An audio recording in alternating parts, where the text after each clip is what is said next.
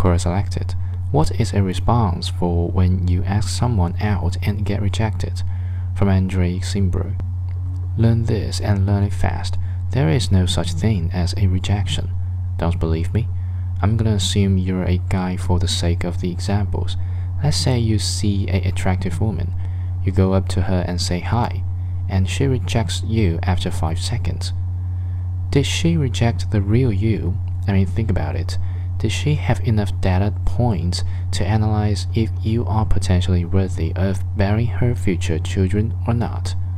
At a subconscious level, this is what attraction basically is.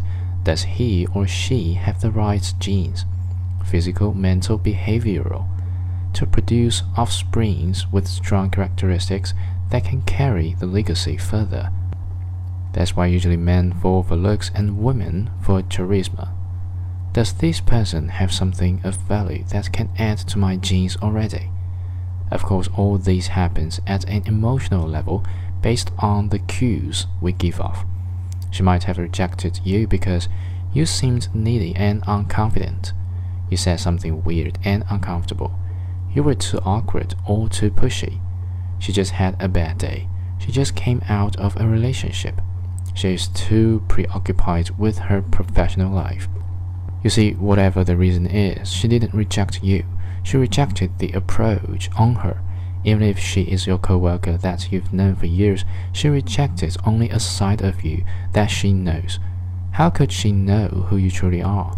She only knows the cues you've been projecting. Erase the romantic bullshit that mainstream media has brainwashed you with. When someone you are attracted to rejects you, they are actually doing you a favor. Chasing someone who doesn't want you back is not romantic. It's masochism.